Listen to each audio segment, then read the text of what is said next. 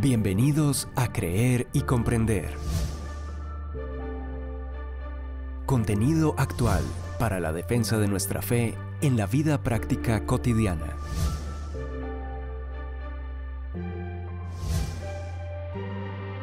Un tiempo de aprendizaje junto al autor, conferencista y apologista Arturo Rojas. Iniciamos. Queridos amigos de Creer y Comprender, volvemos hoy con nuestros podcasts cortos sobre temas bíblicos muy puntuales y controvertidos, como el que vamos a abordar hoy una vez más, todavía en el contexto del cuestionamiento sistemático que el pensamiento secular hace a los primeros capítulos del Génesis, calificándolos de mitos y negándoles, por lo tanto, su pretensión de ser historia real y veraz. Ya hemos aclarado en podcasts anteriores lo relativo a las genealogías bíblicas, así como a la cronología bíblica derivadas ambas del Génesis. Corresponde hoy el turno a Adán y, por supuesto, a Eva igualmente a su lado, personaje que el pensamiento secular y amplios sectores de la teología liberal tachan como un mito solamente, y no como un personaje histórico real. El dogma evolucionista cada vez más cuestionado, pero suscrito todavía por un mayoritario número de científicos del, estamento de la ciencia, no da lugar a Adán como un personaje real, del cual descendería toda la humanidad, como lo afirma la Biblia. En el mejor de los casos, y de manera condescendiente, lo entienden como un mito que ilustraría tan solo realidades existenciales presentes a lo largo de toda la historia humana que nos afectarían a los seres humanos de todas las épocas. Adán no habría sido entonces para ellos un personaje histórico real, sino tan solo un símbolo mitológico como lo sostiene uno de estos exponentes, el teólogo católico Antonio Salas, al afirmar, Adán deja de ser aquel primer ancestro contra el que todos nos indignamos a causa de su pecado, para convertirse en el personaje que todos encarnamos, al punto que podría decirse en sus propias palabras que todos somos Adán. Por supuesto, podemos estar de acuerdo en que en cierto sentido todos somos Adán, en la medida en que él, junto con Eva, nos representaron a todos nosotros, los miembros de la especie humana, en el jardín del Edén. De manera que si cualquiera de nosotros hubiera estado en su lugar, no lo hubiéramos hecho mejor ni de manera diferente. De ahí que tengamos que estar de acuerdo con Antonio Salas en que no podemos en realidad indignarnos contra ellos. Pero decir que Adán nos representó es diferente a decir que él simplemente nos simboliza. Porque un representante es un personaje real, mientras que un símbolo no lo es. Y Adán fue nuestro representante, no una figura tan solo que nos simboliza. Adán y Eva fueron personajes históricos reales, que actuaron a título personal, pero también en representación nuestra. Por eso es que, dependiendo del contexto, la palabra hebrea Adán puede traducirse como nombre propio para referirse con precisión al primer hombre que existió sobre la faz de la tierra, o como sustantivo genérico para el ser humano, para la especie humana en general o para la humanidad en su totalidad.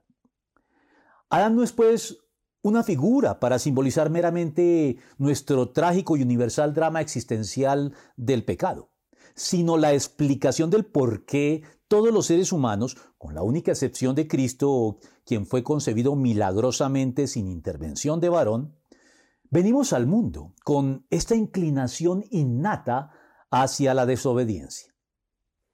No se trata entonces de que todos encarnamos al desobediente Adán desde que nacemos, sino que antes de eso, al comienzo de la historia humana, Adán nos encarnó a todos nosotros. Además, si Adán no hubiera sido un personaje histórico real, Moisés y el mismo Jesucristo vendrían a ser también personajes mitológicos, en vista de los paralelos que la Biblia establece entre ellos, como lo leemos, entre otros, en la epístola de los romanos. Por medio de un solo hombre el pecado entró en el mundo, y por medio del pecado entró la muerte. Fue así como la muerte pasó a toda la humanidad, porque todos pecaron. Desde Adán hasta Moisés, la muerte reinó, incluso sobre los que no pecaron quebrando un mandato, como lo hizo Adán, quien es figura de aquel que había de venir, es decir, Cristo. Pero la transgresión de Adán no puede compararse con la gracia de Dios, pues si por la transgresión de un solo hombre murieron todos, cuánto más el don que vino por la gracia de un solo hombre, Jesucristo, abundó para todos. El juicio que lleva a la condenación fue resultado de un solo pecado. Pero la dádiva que lleva a la justificación tiene que ver con una multitud de transgresiones. Pues si por la transgresión de un solo hombre reinó la muerte, con mayor razón los que reciben en abundancia la gracia y el don de la justicia reinarán en vida por medio de un solo hombre, Jesucristo. Porque así como la desobediencia de uno solo, por la desobediencia de uno solo muchos fueron constituidos pecadores, también por la obediencia de uno solo muchos serán constituidos justos. Romanos 5, del 12 al 19. Los judíos no comparaban ni mezclaban personajes mitológicos con personajes históricos. Y si hoy por hoy nadie puede negar que Moisés y Jesucristo fueron personajes históricos, entonces también Adán tiene que serlo, en vista de los paralelos que los comparan y mencionan a los tres juntos. Por todo esto, no podemos negarle a Adán su carácter histórico, como el ancestro común de toda la humanidad. Además, las referencias bíblicas a Adán posteriores en la Biblia, como por ejemplo, Primera de Crónicas 1, primer libro de Crónicas 1.1, Job 15.7, Job 31.33, Oseas 6.7, Mateo 19 del 4 al 6, Lucas 3.38, Primera de Corintios 15.22 y 45 al 49, Primera de Timoteo 2 de 13 a 14 y Judas 1.14. No dan pie a la idea de que Él es un mero símbolo o un personaje mitológico.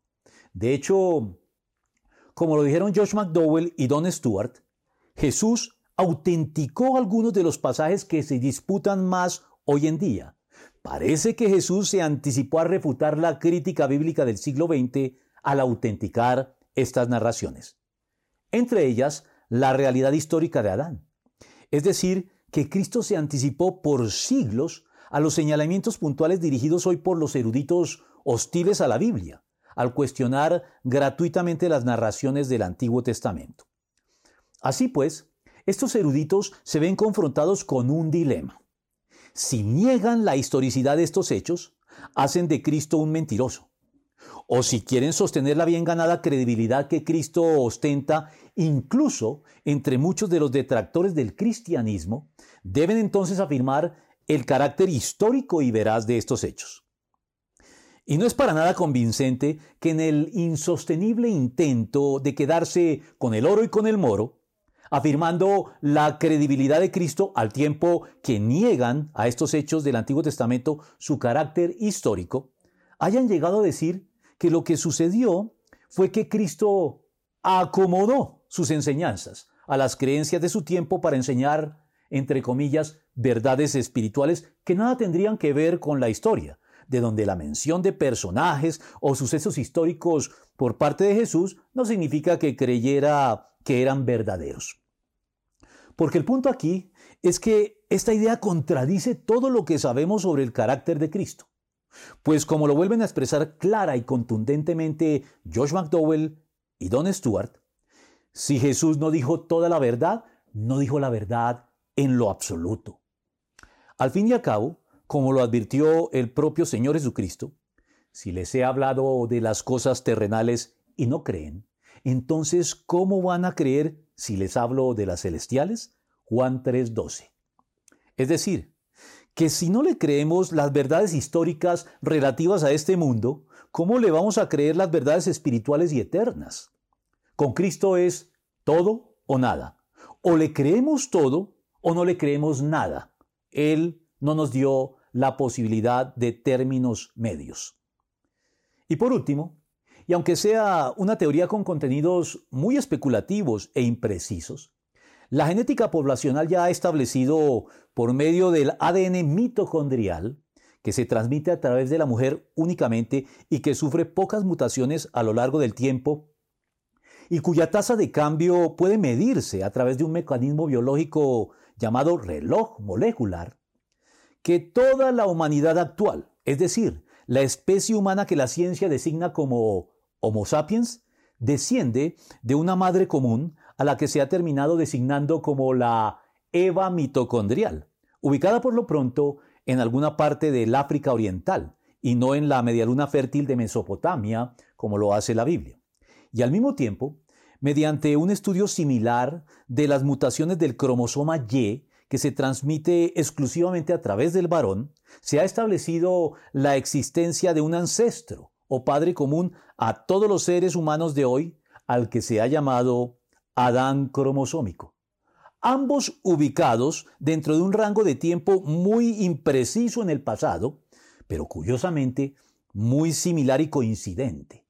La Eva mitocondrial hace 100.000 a 148.000 años y el Adán cromosómico hace 120.000 a 156.000 años.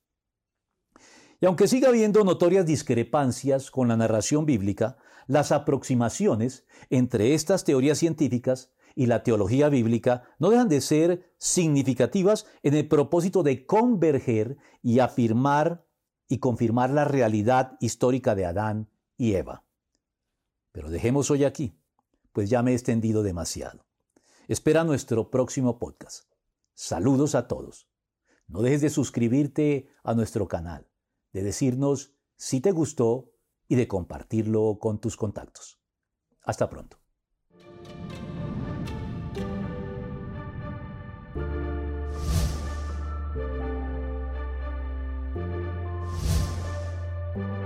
Confiamos en que este tiempo de aprendizaje te haya sido de provecho. Te invitamos a compartirlo, suscribirte y seguirnos en nuestros canales digitales de Creer y Comprender. Hasta nuestro próximo podcast.